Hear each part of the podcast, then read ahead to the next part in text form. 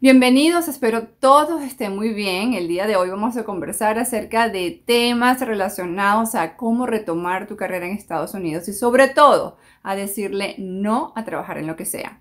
Mi nombre es Hika Nava y espero toda esta información te sirva para que des el paso y retomes ese camino que deseas en Estados Unidos. El día de hoy vamos a conversar acerca de el comienzo, el comienzo en esta segunda temporada de podcast, el comienzo de un resumen, el comienzo de cualquier cosa en nuestra vida, nuestro nombre y nuestro apellido. Y sí, yo sé que es algo que suena banal, pero es poco discutido, sobre todo por la importancia que le veo a la hora de buscar empleo. Muchas personas tienen la costumbre de usar diminutivos o de tener primer y segundo nombre como una costumbre usada en casa. Y quiero referirme a varios ejemplos durante todo este, este tiempo que vamos a estar conversando para que vean a lo que me refiero y lo difícil que es para los reclutadores, las personas que te quieren contratar, para los entrevistadores, ubicar a cada persona que llena una aplicación en una empresa. Empecemos por las personas, sencillito, personas que tienen un nombre y un apellido. Estas son las más sencillas. Pero digamos que este primer nombre, por ejemplo, María, está acompañado de un tradicional María Alejandra, María Fernanda, o digamos en el caso de los hombres, José, José Francisco, José Manuel. Digamos que María y José no se ven en Estados Unidos como María y como José, sino que prefieren ser llamados como los llamaban en su casa por su primer y segundo nombre. Y resulta que en el correo electrónico hay un JMG, José María García, Juan Manuel García, pero en la contestadora del teléfono dicen, mi nombre es José María García, pero en la aplicación de internet dice José García. Y resulta que en los documentos dice José María García Sánchez. Y el reclutador dice, ¿quién es esta persona? Es, decir, además de que llega un resumen que puede tener cualquiera de las combinaciones anteriores, porque las personas eligen qué colocar en su resumen. Es muy importante que trates de ser congruente o consistente, mejor dicho. Que lo que uses en tu aplicación sea lo mismo que esté en el resumen en tu contestadora del celular para que te puedan dejar un mensaje en la aplicación que llenes para el empleo y sobre todo cuando la persona te llame, no la corrijas. Si te dicen, hello, José, yeah, this is José. Pero he escuchado personas que dicen, oh, this is José María. Y el reclutador dice, ya va, a José María, pero yo estoy llamando a José. Eh, eso por ese lado de los primeros y segundos nombres.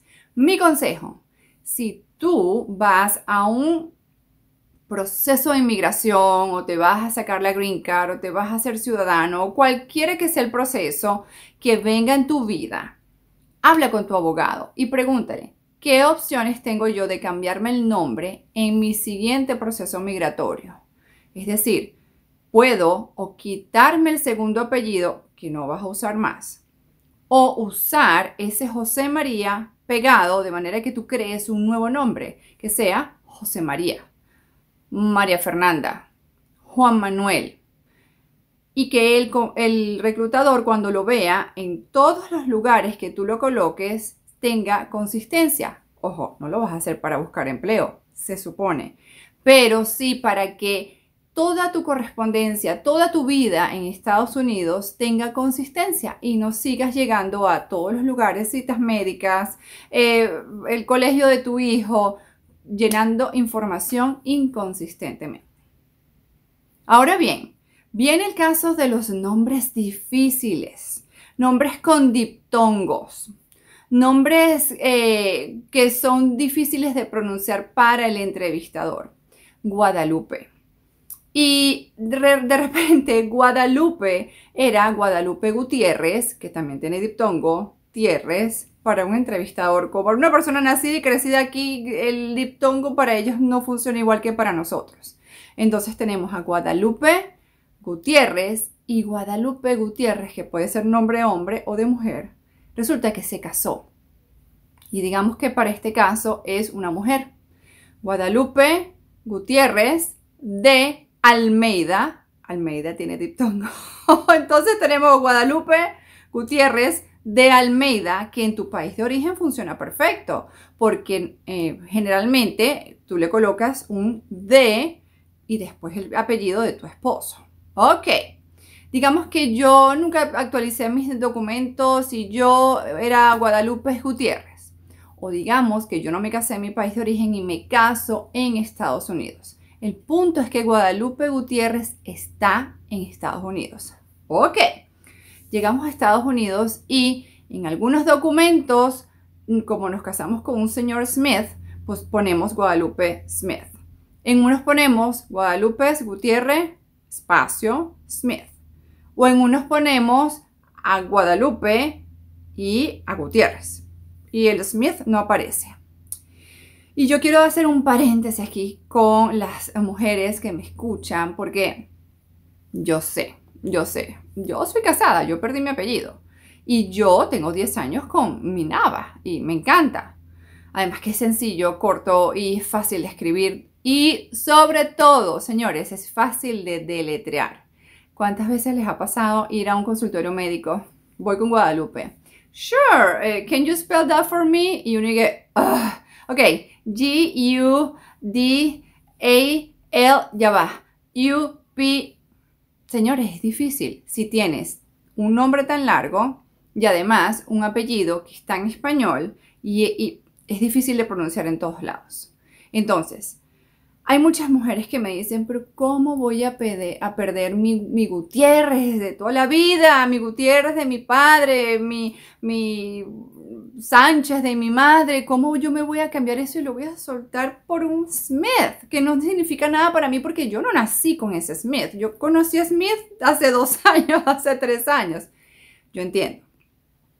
Yo lo veo de la siguiente manera y así fue como yo lo internalicé con mi propio caso. ¿Recuerdas cuando tú ibas a la casa de la familia Gutiérrez? Hablemos de este mismo ejemplo de Guadalupe.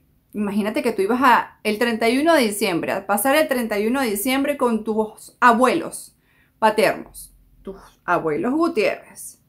Ellos tenían a sus hijos, que ellos crearon tíos, sobrinos, cuñados, nietos, o sea, ellos crearon a la familia Gutiérrez. Ellos no crearon a la familia Gutiérrez Roa, es decir, tu abuelo y tu abuela, no, no, no, era la familia Gutiérrez. Y por el caso de tu madre, pasó exactamente igual. Los abuelos crearon a una familia. Es tu turno. Es tu turno de crear a tu propia familia. Tu familia, digamos este ejemplo, Smith. Tú vas a ser esos abuelos Smith y tú vas a crear a tus hijos y esos van a tener sobrinos y van a tener nietos. Y esa es la idea, que cada uno de nosotros cree una familia si tú quieres seguir teniendo tu apellido de soltera, yo lo veo como que, ¿y tú no quieres ser parte de esta nueva familia? Así lo pensaría mi esposo, ¿no? Eh, o tu esposo, como que tú no quieres crear ese nuevo vínculo, esa nueva eh, generación y legado que somos nosotros dos. Míralo desde ese punto de vista y obviamente hay mucha gente que no lo acepta y mucho más nuestros padres. ¿Cómo es posible que tú te vas a quitar tu apellido para ponerte el apellido de otra persona? Yo te entiendo. Es que duele un montón. Pero yo siento que yo creé a la familia Nava. Nuestros hijos van a tener hijos y entre ellos van a tener primos y sobrinos y ese diciembre van a venir a la casa de la familia Nava. Las niñas van a perder su apellido Nava porque van a crear nuevas familias. Espero esta información te haya servido para analizarlo porque sí tengo muchísimos clientes que me han contado esto. ¿Qué apellido me dejo? Hay gente que me ha dicho, bueno, yo, espérate, chica, yo voy a agarrar el Gutiérrez, le pongo un guion y le pongo el apellido Smith. Ok, estás creando un nuevo apellido. Ni eres Gutiérrez, ni eres Smith eres Gutiérrez Smith. Imagínate ah, como lo ve un estadounidense, de la Vega, como Erika. De la Vega es un solo apellido. ¿Cómo el estadounidense? tres palabras diferentes. Imagínate que de la Vega le pegues un, nombre diferente de la Vega Smith. Eso no tiene sentido porque es un nuevo apellido, es una nueva palabra. Esta información se las doy porque yo en mis sesiones hablo de todo esto y sobre todo cuando veo inconsistencias con el perfil de LinkedIn, el resumen, el correo de voz en el celular, cosa que nadie escucha, tu papá, tu hermana, nadie escucha y está todavía en español. Hola, te has comunicado con Jika, por favor deja tu mensaje y el reclutador, ¿what? No quiero que se pierdan. Recuerda que la información que te va a dejar un reclutador es confidencial. No te puede dejar información acerca de una entrevista de trabajo o una oportunidad cuando no estás seguro de que eres tú.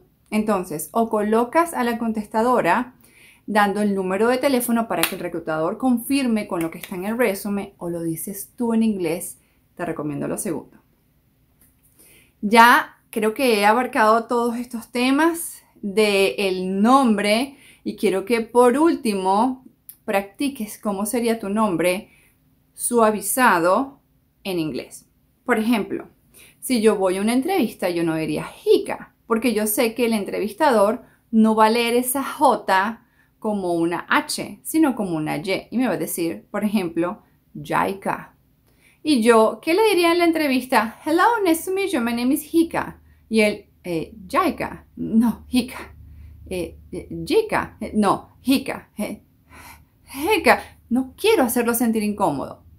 ¿Cómo se escucharía tu nombre en un español un poquito más suave? Si el asunto es con Gutiérrez, escucha, ¿cómo lo dice un, estadounidense?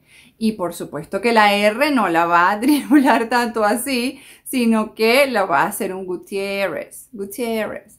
No es Gutiérrez, Tampoco, pero sí, Gutiérrez. Sencillo, suave, baja la voz y ellos se van a sentir cómodos diciendo tu nombre. Espero que este episodio del día de hoy les haya gustado. Estoy abierta a preguntas, sugerencias y la gente que no se quiere cambiar su apellido, señores, no lo hagan. El punto es que se sientan cómodos con lo que ustedes quieran hacer.